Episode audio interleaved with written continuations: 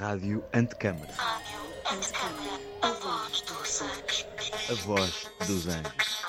Rádio Antecâmara, a voz dos anjos.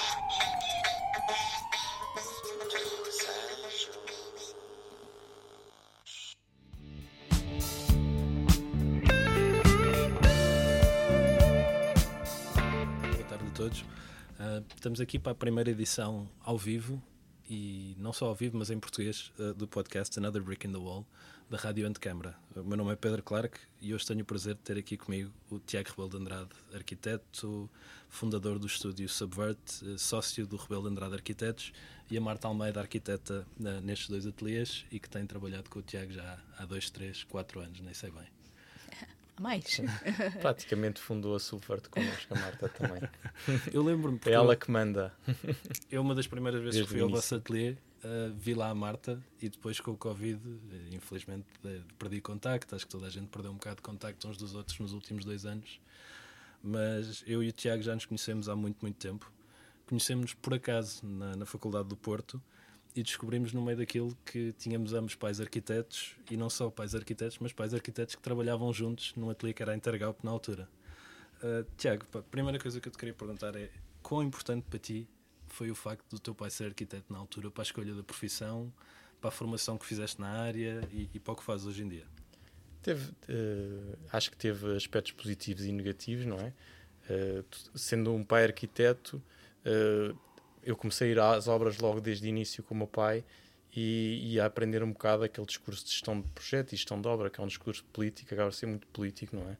E, e às vezes não tens sempre resposta na ponta da língua e toda a gente está a perguntar como é que, como é que resolves um certo determinado problema.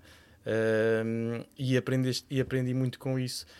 Um, o meu pai conta com graça que quando começou a fazer projetos na, na Intergalp, não é? E nem havia telemóveis e não havia, não havia faxes, ele ia uma obra e depois voltava e depois ligava-me o telefone a dizer eh, ó Luís, eh, nós temos aqui um problema na obra, como é que nós resolvemos isto? Eh, e o meu pai tinha tempo para aprender eh, e para perceber qual é que era o problema e depois dizia sempre, eu depois quando for aí à, à obra da próxima vez, eu, eu vejo porque agora não estou a ver bem o problema. E depois apareceu os, os malditos faxes, que já vinha uma, fotogra- uma imagem com o problema e depois mais tarde os e-mails e hoje em dia já é o problema tem que ser resolvido em direto. É? E com o WhatsApp já. Exatamente. E, e acabamos por aprender um bocadinho por essa experiência, porque eu desde que nasci ia para o ateliê do meu pai, às vezes até fazer um bocado de bullying aos arquitetos novos, que eu lembro de fazer um estirador, montar o estirador com as réguas e com os cabos, eu de vez em quando ia lá com o x e cortava aquilo, e eles ficavam furiosos comigo. Pronto, e isto foi uma aprendizagem, foi bom, mas também teve as suas, os seus aspectos negativos, porque quando uma pessoa entra no meio académico, percebe que o meio académico não é muito real com, com o meio profissional. E isso também acaba por nos cortar um bocado a criatividade na parte da faculdade, porque tens a sensação que estás a aprender uma coisa que depois não vais consegui-la pô-la em prática, porque depois a parte, era aquilo que eu estava a dizer de início, da parte política, eh, tu podes ser o melhor aluno da faculdade, mas depois não tens uma parte de sensível e de comunicação e de ler as pessoas que estão à tua volta, também não consegues eh, levar os teus projetos à frente. E isso, tem, isso na parte de faculdade pode ser um bocado problemático, porque depois a motivação não é a mesma do que alguém que está a iniciar o, o- este mundo da arquitetura. Eu digo muitas vezes às pessoas que aparecem lá no ateliê, muitas vezes temos estagiários que estão lá há dois, três meses, vindos da faculdade, e têm muito mais criatividade do que as pessoas que estão no ateliê já há um ano, dois anos. E eu digo-lhes, pá, vocês aproveitem, porque o trabalho que vão fazer na faculdade é de ser sempre aquele trabalho mais livre. Ah, eu acho que até era, não sei se era o teu pai, mas, mas acho que era, que dizia muitas vezes que para ter um bom projeto, muitas vezes não é preciso ter um bom arquiteto, é preciso ter um bom cliente porque sem termos um bom cliente nós não conseguimos fazer muitas vezes aquilo que a arquitetura precisa para que seja considerada boa. Exatamente. E o bom cliente não precisa ser necessariamente aquele que diz sim a tudo ou que deita dinheiro ao projeto. Às vezes é aquele que nos desafia e nos leva a levar mais à frente o projeto e põe em causa, então, mas porquê é que não fazemos mais isto? E já agora, porquê é que não pomos eh, mais uma divisão na, na casa que se calhar vai ser uma sala maior? Pronto, e isso é, é esse desafio que é interessante. Às vezes, desses clientes, se calhar apanhamos 1%, infelizmente, não é? Normalmente. E quando apanhamos, damos tudo por eles, não é? Acaba por ser uma, um bocado isso. Sim. Eu ia te perguntar agora como é que tu achas que a arquitetura mudou e o que é que achas que mudou Uh, desde esse tempo em que éramos miúdos e íamos para os ateliês dos nossos pais. O meu pai era inglês, portanto eu não só apanhei essa parte, mas apanhei também a parte logo burocrática de dar-lhe apoio a redigir as memórias descritivas para a Câmara, a, a, preparar toda a parte mais técnica e burocrática que também não nos ensinam nas faculdades e que é incrivelmente importante no trabalho que fazemos. Uhum. Uh, e tu já me respondeste a grande parte disso, uh, mas em relação à obra, o que é que tu notas mais uh, que tem alterado muito nos últimos tempos? É assim, em relação ao projeto de arquitetura, ah, eu tenho a sorte de ter a Marta, que está aqui connosco, que, que tem uma paciência de, de, de, ler a parte da legislação e da burocracia, uh, que eu às vezes não, não, não tenho tanta, não é? Acabo por estar na, na parte também comercial. Uh, e, e, acho que se burocratizou muito a arquitetura e hoje em dia é muito difícil a criatividade também expandir-se na arquitetura porque uh, estamos muito fechados àquilo que a legislação nos permite e muitas vezes uh, queremos fazer uma caixa de escadas como víamos, se calhar, uma caixa de escadas que era desenhada nos anos 60, anos 20, eh, com espacialidade e não conseguimos e acaba por ser tudo também muito regrado em termos métricos, porque depois também há a preocupação dos custos da arquitetura e por isso é que hoje em dia as pessoas queixam-se que os arquitetos muitas vezes fazem monolitos, mas muitas vezes a culpa nem é dos próprios arquitetos, é da burocracia e do cliente. E acho que a burocracia é um dos entraves à criatividade. Nós vemos, por exemplo, os Estados Unidos, se calhar é um, é um, é um país mais liberal, tem mais criatividade uh, e a arquitetura é mais livre e consegue, e por isso é que as pessoas vão, muitas vezes ouvimos aqueles clientes, ah, é aquelas pessoas que dizem, adorei, fui a Nova York, vejo aquelas torres com, com um pé direito duplo no átrio. E depois, se nós quisermos implementar cá, em Portugal, não conseguimos, pela burocracia e também pela dificuldade que os clientes têm em olhar para os arquitetos portugueses como uma mais-valia que, são, que estão ao nível dos melhores do mundo. Não é por acaso que somos um país de 10 milhões de habitantes e temos dois prémios Pritzker e com potencial para ter mais 3 ou 4. Uh, eh, e depois, quando vemos grandes projetos a acontecerem em Portugal, uh, o que acontece é que vemos muitas vezes uh, o, as câmaras ou, ou, o promotor a ter, que se, a ter que contratar um arquiteto estrangeiro para fazer um determinado projeto que acha que vai ser polémico e se calhar os portugueses têm menos aversão a um ou, ou dizem menos mal de um arquiteto estrangeiro porque é estrangeiro. Temos ainda um bocado essa, peço desculpa Ulice, não é? Deixámos que o que é nosso é, é, é, cá é fraco, quando vai para fora é bom, mas o que, é, o que vem de fora é melhor que o nosso. Sim. Essa falta de autoestima por aquilo que é nosso. E eu acho que agora, e tentando puxar um bocadinho mais para o tema principal de, da nossa do nosso podcast, que é um podcast que se foca muito na, na construção, na parte da arquitetura virada para a obra, uh, nós também vimos muito a mão de obra portuguesa ir lá para fora trabalhar. Uh, e agora, nos últimos anos, a parte da construção estamos com uma carência enorme a nível de mão de obra qualificada, uh, está cada vez mais difícil.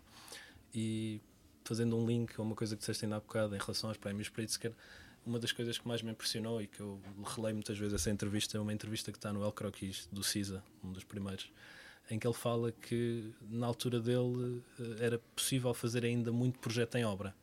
E hoje em dia eh, a parte contratual das coisas eu acho que se tornou cada vez mais difícil Sim. e essa liberdade de alterarmos pormenores construtivos em obra quase que desapareceu. Uh, não sei se vocês têm tido essa experiência ou não. Sim, é um bocado. Nós, nós eu acho que posso dar um bocado a ideia de, de, um, de um projeto comparativamente. Nós fizemos um, um uma proposta para um projeto para a Arábia Saudita, que a consultora era uma consultora inglesa, não é?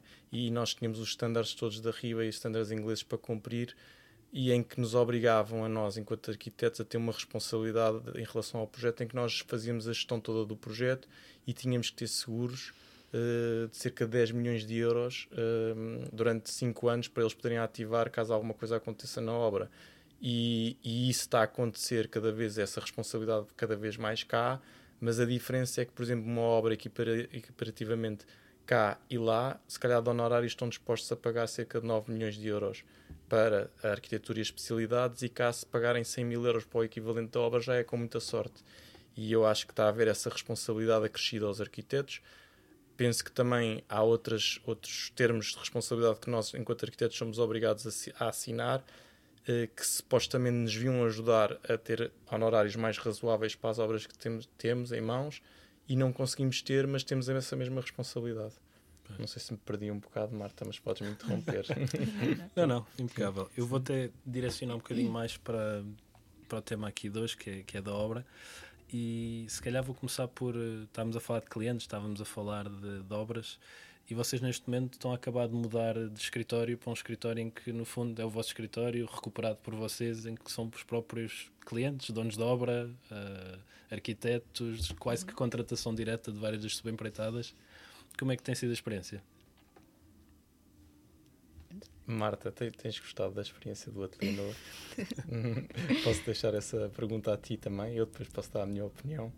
Mas não, a pergunta não é sobre gostar do novo ateliê, é o que é que está a acontecer no novo ateliê, Sim. não é? Nós, de repente, começámos a ver que também podemos ter mais valências no nosso espaço do que só arquitetura, só computadores, que é o que nós estamos quase cingidos, não é? Às horas de trabalho e hum, acima de- acho, esta experiência foi bastante enriquecedora porque nós tivemos que obrigatoriamente conhecer a nossa equipa, o que é que a equipa precisa, hum, o que é que a equipa pode fazer, o que é que tem interesse de fazer além da arquitetura de computador, além da arquitetura de discussão até, e hum, criar este espaço foi o desafio por causa disso, porque nós não temos só um espaço para trabalhar, nós temos um espaço onde nós queremos estar.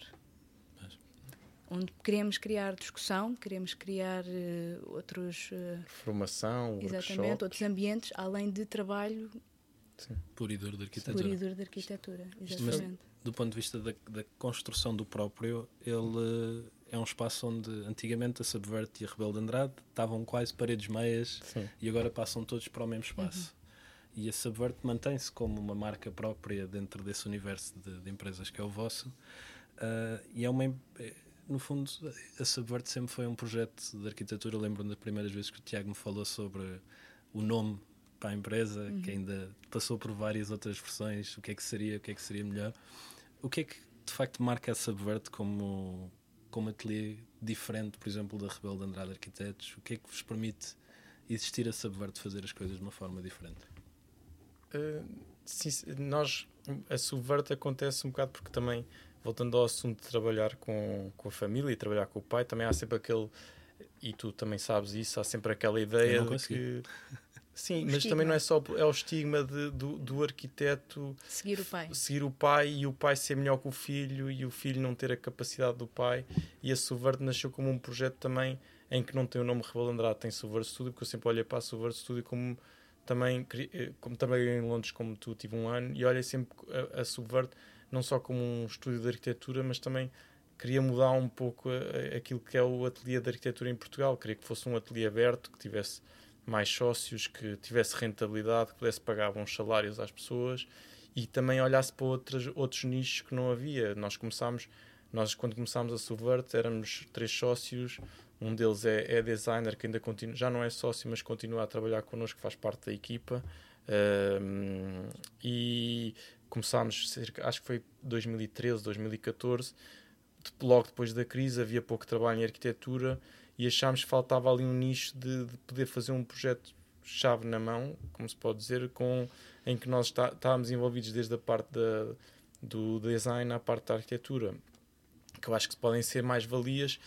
Imagino, um dos primeiros projetos que nós fizemos foi um, um gabinete de, De de advogados em que fomos contactados para fazer a marca, nem foi a arquitetura, a marca do, do escritório. Eles chegaram à conclusão que perceberam que nós também fazíamos arquitetura e acabámos por fazer um, um projeto num, num só em que tudo tem a mesma coerência gráfica e arquitetónica e acaba por, por trazer essa mais-valia. Acabamos por pensar também no, num- em certos projetos, não é? No conceito que queremos ter para, para certos determinados projetos. Há projetos que trabalhamos com a forma, há outros que trabalhamos com o conceito. E no meio disto tudo, agora no vosso novo ateliê, estavas-me dizendo há bocadinho, ah, também decidiram trazer algumas ah, tecnologias de autofabricação, de produção, de quase de produtos também lá. Portanto, introduziram agora lá uma CNC, Sim. como estavam a dizer, que permite-vos já ah, prototipar muitas das coisas. E eu, se calhar, vou usar isto para saltar agora para, para um projeto maior, que se calhar foi o maior projeto da, da Subvert até o momento, que é o Edifício Náutico. E que eu tive imenso prazer em ir visitá-lo em obra e depois passo muitas vezes por ele em, em Cascais agora. É um edifício que, para quem não conhece, é marcado claramente por uma fachada muito diferente de, de muita arquitetura que é feita em Portugal. Uh, visto de longe, parece uma espécie de rendilhado azul e quando se começa a chegar mais próximo, vemos que aquele rendilhado azul é uma coisa com imenso trabalho e imenso valor arquitetónico e valor mesmo de, de- quase de produto de construção. Aquilo é, é, é quase uma orivesaria ah, com uma escala muito, muito particular. Ah, Falem-nos um bocadinho mais desse projeto, desse edifício e, e, em particular, da concepção do mesmo, que eu também sei que não foi simples de início. É assim, primeiro agradecer as palavras elogiosas em relação ao, ao trabalho, não é? Ficamos sempre agradecidos. Ehm, eh, voltando um bocadinho ao assunto também da parte de, de, de que falaste da CNC com a ligação ao projeto, eh, nós sentimos durante esse projeto, processo do Náutico, que seria interessante nós reformularmos também a maneira como nós pensamos o projeto.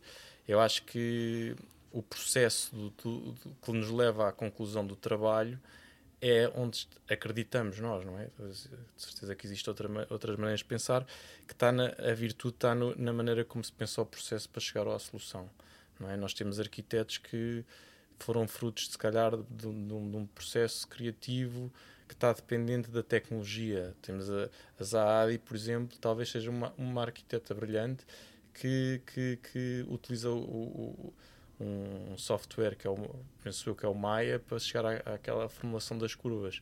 Um, o, o Gary uh, foi, dos foi talvez o primeiro arquiteto a, a, a passar da modulação e a parametrizá-lo através de um, de um software para o, o, o computador para depois poder uh, fazer o processo. Não não é? estou em erro, até eh, criando software próprio para digitalizar maquetes, para trabalhar depois na manipulação das próprias. Exatamente, exatamente. E nós tivemos, nós quisemos na história, na- no Náutico, não é? isto foi um processo também, temos de ser honestos, que começou de uma maneira e acabou noutra, porque isto foi um concurso que foi lançado pela Câmara de Cascais para um terreno de voluto que havia em Cascais, para um edifício de voluto que havia em Cascais, ehm, que tinha, era um problema ali há 11, 12 anos em Cascais.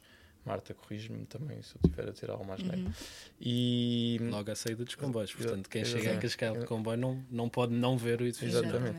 E havia ali um problema e a Câmara conseguiu negociar com, com quem tinha esse ativo, não é? Eh, lançar um concurso para promotores e arquitetos para eh, ver quem é que conseguia ganhar aquele projeto e construir aquele projeto. Foi um, é um projeto completamente, é um concurso diferente porque acaba por ser um concurso em que envolve o promotor e o arquiteto e a Câmara.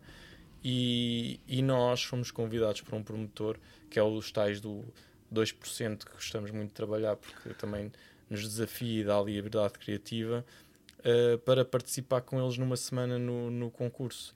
E numa semana nós ficamos muito condicionados pelas opções que nós escolhemos em relação ao edifício. Nós já tínhamos uma leitura de Cascais, porque eh, eu, eu, eu vivi praticamente metade da minha infância em Cascais, porque os meus avós eram de Cascais, e é uma vila pescatória, nunca quis ser cidade, não é? Quis sempre assumir-se como vila, e isso é interessante. E é uma vila pescatória e uma vila muito ligada ao mar, e o, e o processo foi se desenvolvido em relação ao náutico, em relação a isso. Depois parte essa, essa passagem da fase de concurso, porque tínhamos uma linguagem diferente, no, parecida, mas diferente no edifício, eh, avançámos, foi, foi um processo evolutivo em que fizemos esse projeto. Certo. Eu ainda me lembro do, do dia em que o Tiago chegou ao ateliê. Nós tínhamos eh, pensado já eh, a fachada, não é? E ele diz-me assim: e se isto fosse tridimensional e ter aqui umas formas? E eu, Ei, não, não vamos fazer isso. vamos, vamos. Eu, não, não vamos fazer isso. Foi assim uma ideia completamente disruptiva que veio de repente e tinha todo o sentido. E, e na altura nós, nós, eh, nós trabalhamos em Ar, Ar- ArchiCAD e trabalhamos com o software BIM muito no nosso ateliê e apoiamos também no, no Rhino para fazer algum fazer algum tipo de desenho mais específico. Essa fachada teve que ser desenvolvida porque Rhino. o, o, o ArchiCAD permite-nos ir até um ponto e depois Tinha uma limitação. tem, tinha uma limitação e, e voltando um bocado atrás, isso do processo para nós era importante, também esta reformulação, e isso também foi um abre-olhos do edifício náutico para podermos ter liberdade criativa para inventar ou para criar novas formas para os nossos edifícios. Neste caso foi a cerâmica com, com, com, em que nós desenvolvemos esta peça e acontece uma coisa que o processo também se pode ser longo e ser exaustivo se nós não tivermos meios no nosso escritório para, para fazer. Nós desenhamos a peça, vai para a fábrica. Naquela, naquela altura até era uma, uma empresa italiana que nos estava a dar apoio técnico, nos deu imenso apoio técnico, depois infelizmente acabaram por não ganhar a obra, mas ganhou outra empresa também. Uh, por isso é a decisão entre o promotor e o, e o empreiteiro, que nós também gostávamos muito de trabalhar, mas a, desenhamos a peça, mandamos o, o, o objeto uh, em software tridimensional para a fábrica, a fábrica faz, passado um mês envia-nos, vemos se está bem, se não está bem, envia-se outra vez e é um processo que anda sempre para trás e para a frente. E nós, conseguindo termos meios internos no ateliê Exatamente. para fazer os primeiros protótipos, isso também vai facilitar muito a nossa maneira de trabalhar, porque é, um, é muito mais rápido. Nós fazemos protótipos todos e quando já está o protótipo ajustado é que mandamos para a fábrica. Sim, eu, eu acho que gostava de falar em particular dessas peças da fachada, porque se calhar quem nos está a ouvir não consegue visualizar, mas estamos a falar de peças que não são propriamente pequenas. Não. Cada uma das peças da fachada tem. Nós temos 29 mil uh, e poucas uh, cobogós na fachada e acho que é 800, 800 eh, painéis pivotantes, não é? E são, são objetos. Mas cada peça, Sim. Quanto é que tem? 20, 20, 20 por 20. É 20 por 20. Penso que é 20 por 20, pronto. E depois isso também é tridimensionalidade. Ah. Depois tinha tudo para ter certo, porque nós temos painéis de 4 metros e todos eles tinham para, para criar aquela caixa. Os, os, os, nós, eh, as peças em si nós queríamos, como é um edifício, chama-se, a escolha do, do promotor era chamar-se edifício náutico e tinha tudo a ver com Cascais e com o mar, daí a cor azul escura também, que tem a ver com o mar. Uhum. É? As nossas referências arquitetónicas não precisam de ser só ir buscadas a referências arquitetónicas, também podem ser à natureza. O nosso, uhum. Nós temos muito trabalho, pessoalmente desenvolvido com a Rebelo de Andrade também, que as nossas formas vão buscar muito à natureza e à integração com a paisagem. Uh, há muitos trabalhos que não queremos que deem nas vistas, este acaba por dar nas vistas porque é, é diferente da arquitetura que lá está, mas se nós pegarmos no, no Google Maps e afastarmos, o que vemos mais ali da, daquele centro é, é, é, uma, uma massa enorme de azul escuro do mar. Uhum. Não é? E nós quisemos também que essa forma depois fomos inspirar muito também no mar, no mar batido, não é? Uhum. Uh, picado. mar picado e quando há certos reflexos que faz lembrar uhum. uh, o, a onda, as ondas do mar e esse mar picado. Eu por acaso se, se me perguntassem qual é que seria a referência mais direta do edifício, uh, são os barcos da Riva, que são os barcos uh, italianos, muitas vezes uh, desenhados e com tons de madeira e depois azul e com uma risca normalmente Bordeaux, que também aparece depois muito por dentro do interior do projeto. Que me também, também tem essa referência, as peças acabam por ser um bocado ser esse misto acho que não existe um arquiteto que não gostasse de desenhar um barco, não é? Se calhar essa foi a nossa tentativa também. não desenhámos um barco, mas desenhámos um, um, edifício que parece um, navio ou um barco, pronto. e, e, a peça na, na concepção da mesma, porque isto é uma coisa que, que é rara, de certa forma, na, na arquitetura, pelo menos na arquitetura que se vê mais uh, na construção das cidades. Vocês tiveram muita liberdade para conceber estas peças para a fachada. Uh, o promotor pôs-vos um budget máximo que podiam gastar quase a investigação para aquilo, tiveram mais ou menos bar aberto, entre aspas, para, para desenvolver isso. Foram feitos muitos compromissos para que a fachada ficasse como elemento de destaque. Como é que foi esse processo? Eu, eu acho que houve muita aceitação. Os promotores Sim. são de Cascais e ganharam aquele concurso, eles são os cascaenses. A, a maior preocupação deles era, era fazerem boa figura, não é? Embora eles não precisassem, porque eles têm provas dadas em Cascais e queriam deixar um legado, porque a arquitetura acaba por ser. Nós muitas vezes estamos a fazer projetos de arquitetura, mas a arquitetura que estamos a fazer, é eu muitas vezes digo até na brincadeira aos clientes que, que eu não estou a fazer casa para si, porque nós temos uma responsabilidade de sustentabilidade, não é? A casa que eu estou a desenvolver vai ser para si, vai ser para as próximas gerações. Se você deixa de pagar o IMI ou deixa de pagar as contas, a casa deixa de ser sua, não é? E eu acho que os, os, estes promotores tinham essa sensação de que queriam fazer, deixar ali qualquer coisa bem construída, bem feita, não é? Embora possa não ser muito, bem entendida por muito, muitos cascaenses, ainda claro que é um edifício, um edifício destes tem alguma polémica à mistura, não é? Uhum. Sim. Acaba por ser tema, mas isso também temos que conviver porque era aquilo que eu dizia anteriormente, se calhar se fosse um arquiteto estrangeiro tinha maior aceitação do que um arquiteto português. Um, ehm, não era branco. Exatamente, não, não é branco. pois a cor também é outra discussão, porque também às tantas tivemos a. Agora posso, não sei, contar uma história engraçada que é às tantas, o, o, como nós mudámos no projeto de alterações, a mudámos a cor da fachada para o tal azul escuro, porque o projeto foi evoluindo, a Câmara uh, não queria aceitar o azul escuro porque dizia que não havia azul escuro em Cascais, cerâmica. Então, o próprio edifício da Câmara tem cerâmica, tem- é, azul- é um, é um tipo diferente de azulejo, mas, tem, azul, tem azul escuro. Então, eh, te- teve uma certa graça e acabou por acontecer isso, e depois acabou por ser aceite pela própria Câmara. Eu acho que é um edifício que hoje em dia está está com muito destaque e, e é um edifício que marcou um bocadinho o, o vosso ateliê também, a forma como têm pensado na- nas peças. Hum, a nível depois da implementação, o projeto, o cliente vai aceitando, vocês vão trabalhando, aos protótipos que andam para a frente e para trás. Como é que é depois trabalhar com, com o empreiteiro e por vezes estivemos já a falar até da, da falta de mão de obra qualificada, não era um edifício propriamente simples de montar. A precisão que ele precisa não, não está ao nível do edifício do Janevel, que depois também deixam de funcionar porque as óticas de- do Instituto Árabe, como nós sabemos, avariaram. Sim. Mas toda aquela fachada precisou de bastante precisão. Como é que foi a interação com, com os empreiteiros? E eu, se calhar, quase que pergunto à Marta, que no dia a dia deve ter estado também lá a acompanhar muito do processo. Ah, como é que foi? Olha, foi a minha primeira grande obra, para começar, e primeira obra, e acho que foi uma aprendizagem gigante. Nós tivemos eh, uma equipa espetacular neste no edifício náutico, seja empreiteiros, subempreiteiros, a fiscalização, as especialidades, e, e houve um- uma grande vontade de toda a gente de querer fazer e de querer fazer bem. E de explorar sempre o- a melhor solução, certo? Exatamente. para chegarmos ao, ao que queríamos todos. Nunca houve hum, o fazer mais rápido, o fazer assim. O faz... Não, as pessoas ouviam-nos, chamavam-nos e havia muita discussão. E se não estava bem feito, nós tentávamos resolver ou tentávamos arranjar sempre uma solução, mas a, a nossa experiência de obra e de acompanhamento de obra eh, do edifício náutico, para mim, foi é isso. Há um, há um edifício, há, um, há uma charneira entre.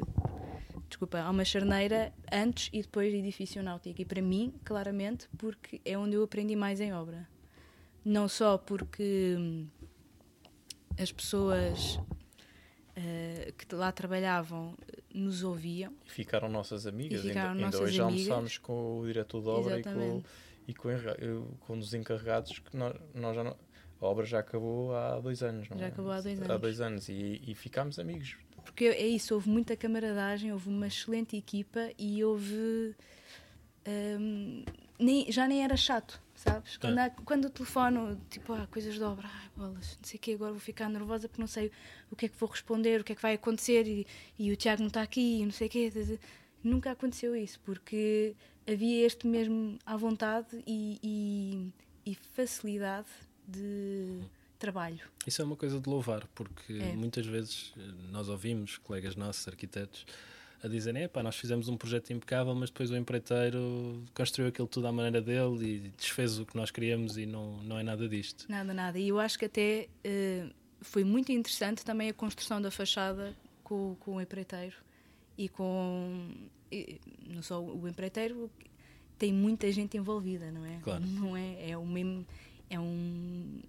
Pronto, é uma entidade que tem muitas pessoas a trabalhar lá dentro e quase todas elas foram essenciais para, para o sucesso da fachada do Náutico. E até a também. fiscalização, que às vezes costumam ser os chatos de serviço, não é? Que vão estar ali e, e, e ficámos muito amigos da fiscalização e o empreiteiro também ficou amigo, Sim. também é amigo da fiscalização. Acho que criou-se ali amizade e isso também ajudou a correr bem o projeto. E eu acho que também foi importante a própria fiscalização que foi escolhida pelo promotor tinha uma noção que queria fazer um bom projeto de arquitetura e tinha preocupação com isso, que já não, já não existe muito isso, não é?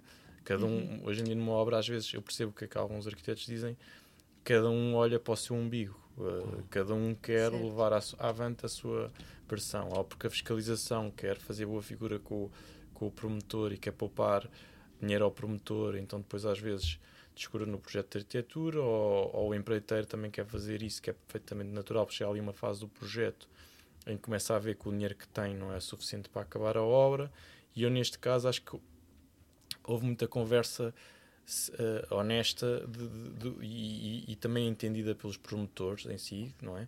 De, de quando havia dificuldades, eles também tentarem ajudar e tentar agilizar para o projeto correr bem. Certo.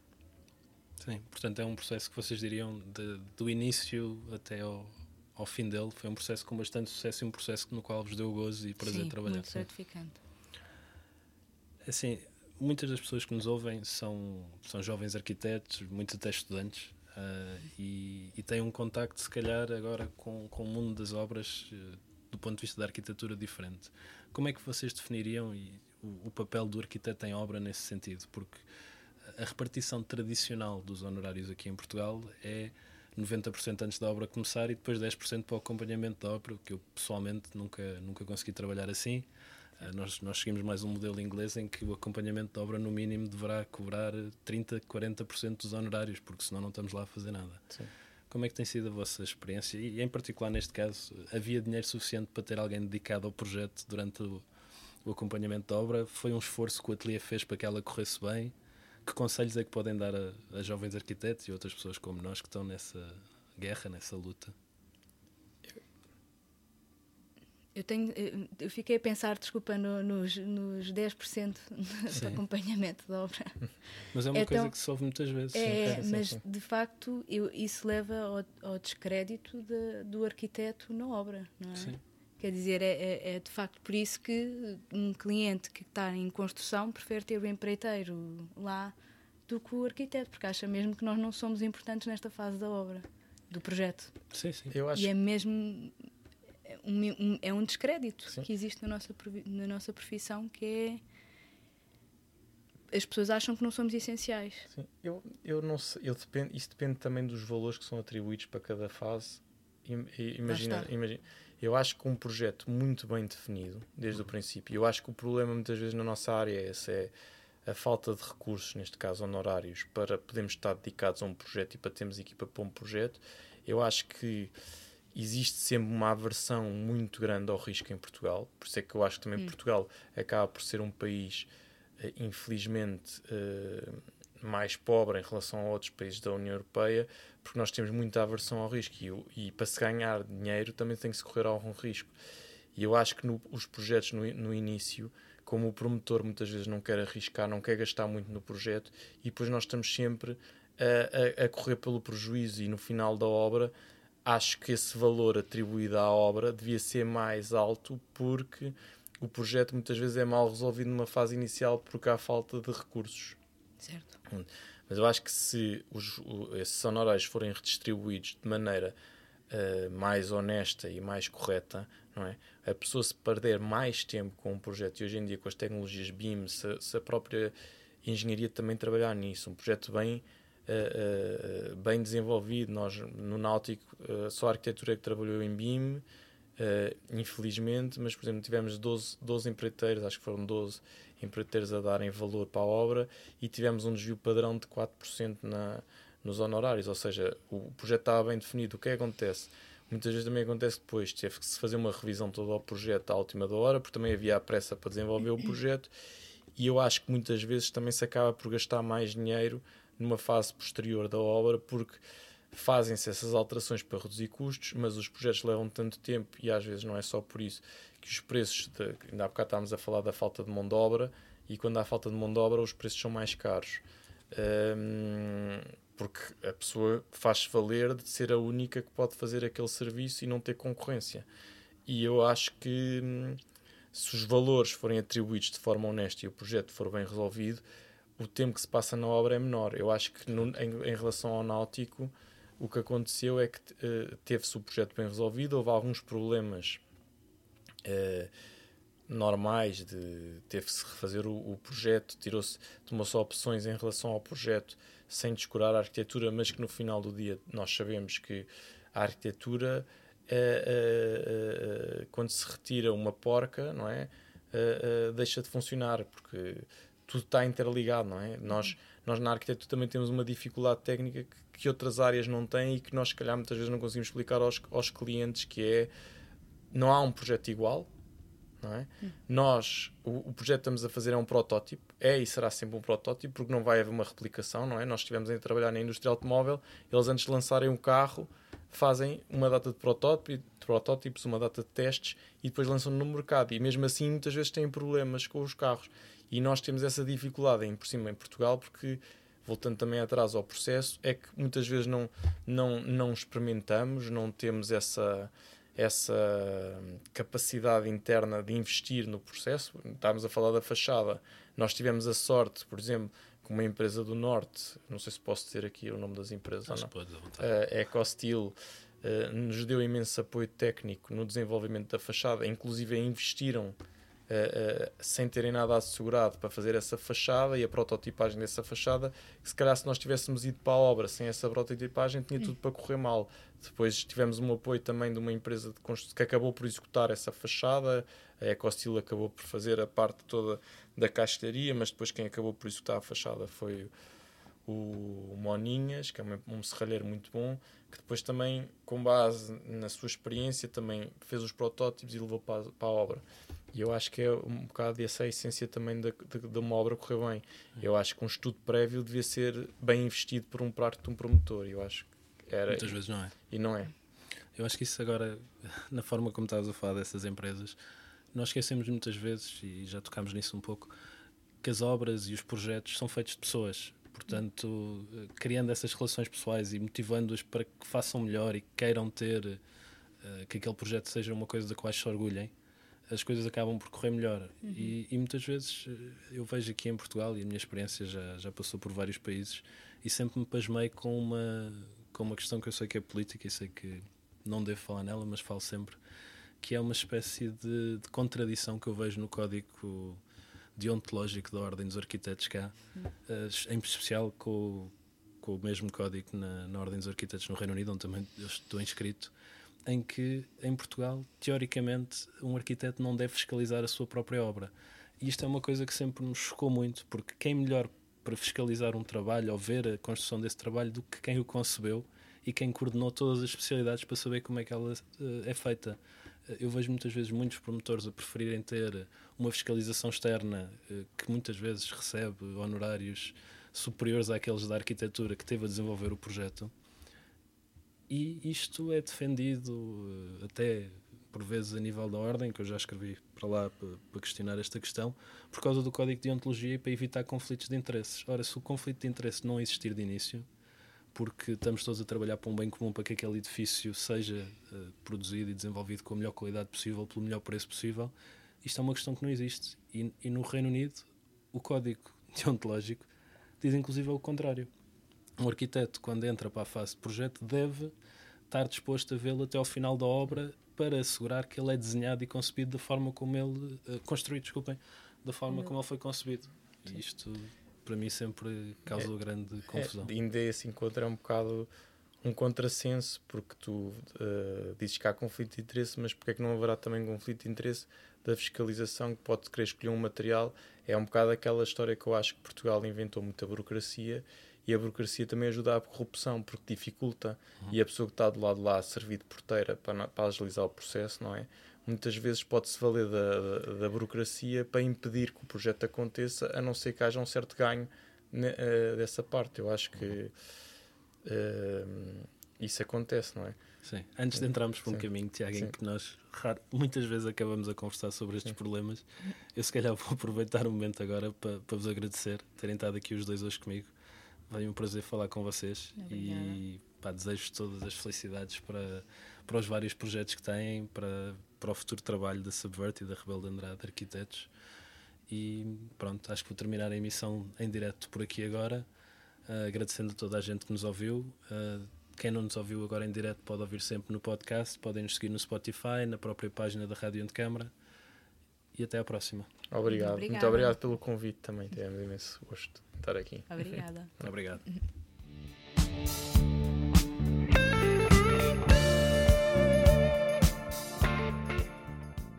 A Rádio Antecâmara é um lugar de encontro heterogêneo, com uma programação diversa que junta várias áreas do conhecimento e membros da comunidade para expandir as noções sobre a complexidade urbana e questionar os paradigmas da arquitetura. Um projeto com curadoria de Pedro Campos Costa